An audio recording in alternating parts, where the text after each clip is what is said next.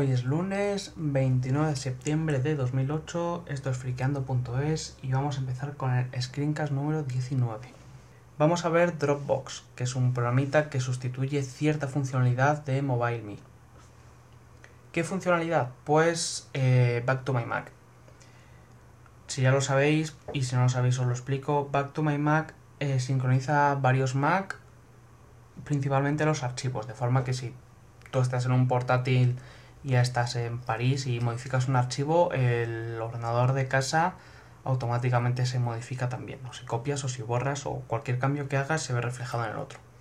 Esto lo vamos a hacer con un programa que es gratuito y es multiplataforma, vale tanto para Windows como Mac como Linux. El primer paso lógicamente es descargarlo. Buscamos Dropbox. Y aquí está. Pues tampoco tiene mucho misterio. Llegamos, lo descargamos y, y lo instalamos. Aquí está. Bueno. Yo ya lo he hecho, así que nos ahorramos trámites. Así que lo ejecutamos. Aquí está.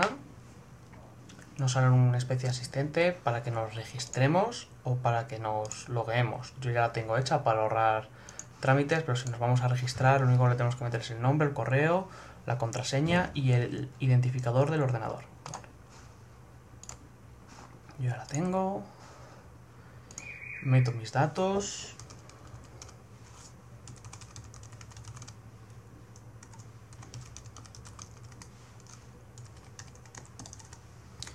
Y el nombre, pues le voy a llamar, por ejemplo, Leopard. Damos continuar. Esto es como una especie de tutorial, yo lo voy a saltar porque ya lo he visto. Esto es por si queremos que, que nos lo enlace con Growl, que es un sistema de notificaciones, en mi caso sí. Y aquí es pues, pues si queremos elegir dónde queremos que nos ponga esa carpeta. A mí me da igual, así que lo dejo así. Aquí arriba vamos a ver un nuevo icono, azulito muy bonito, que es el estado. Sale una ruedecita azul girando y es que está sincronizando. Aquí lo vemos también. Las carpetas que salen con un tick en color verde es que ya están sincronizadas y las que salen en azul es que está en ello. Nos ha añadido también un icono en la barra de herramientas. El funcionamiento es el siguiente. Esto es una carpeta local de mi disco duro lo que yo consigo copiando archivos aquí es que estos archivos se copian a través de internet a otra carpeta local de otro ordenador que esté logueado con esta cuenta de Dropbox. El funcionamiento es sencillo. Esta carpeta es una carpeta local de mi ordenador. Y vamos a sincronizarla con otra carpeta local de otro ordenador que esté logueado con esta cuenta de Dropbox. Lo que vamos a hacer es copiar archivos aquí en un ordenador y lo vamos a ver desde otro. Como soy pobre y solo tengo un ordenador, pues tengo una máquina virtual que me emula o el otro ordenador. Aquí en Windows es lo mismo. Nos lo bajamos, lo instalamos, nos logueamos y se nos queda aquí abajo. Le damos doble clic y entramos en nuestra carpeta. Es una carpeta local, está en el disco C, está en mis documentos. Lo podemos cambiar a la carpeta que queramos. Le damos al botón derecho en el icono, a preferencias y esta es la dirección. Simplemente con cambiar la ruta nos vale. Bueno, tenemos dos carpetas visibles. Una es fotos y otra es la pública. La de fotos, en principio, pues como el nombre indica, es para meter fotos, pero la única utilidad que tiene es que desde la interfaz web se puede ver las fotos así chulas con previsualización y todo esto.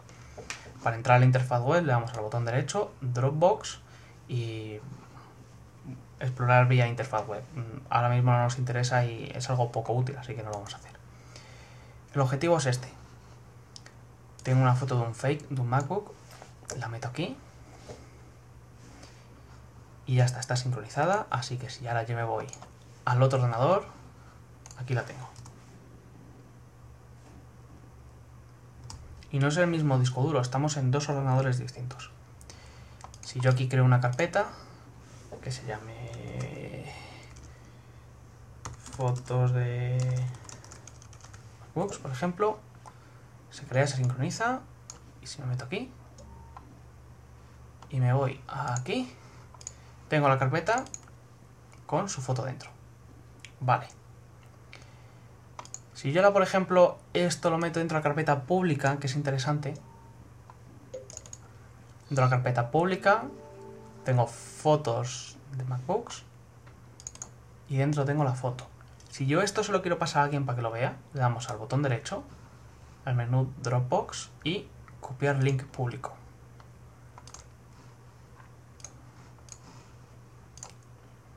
Y aquí es tan fácil como abrir un navegador de internet, pegar la dirección que nos han dado y vemos la foto.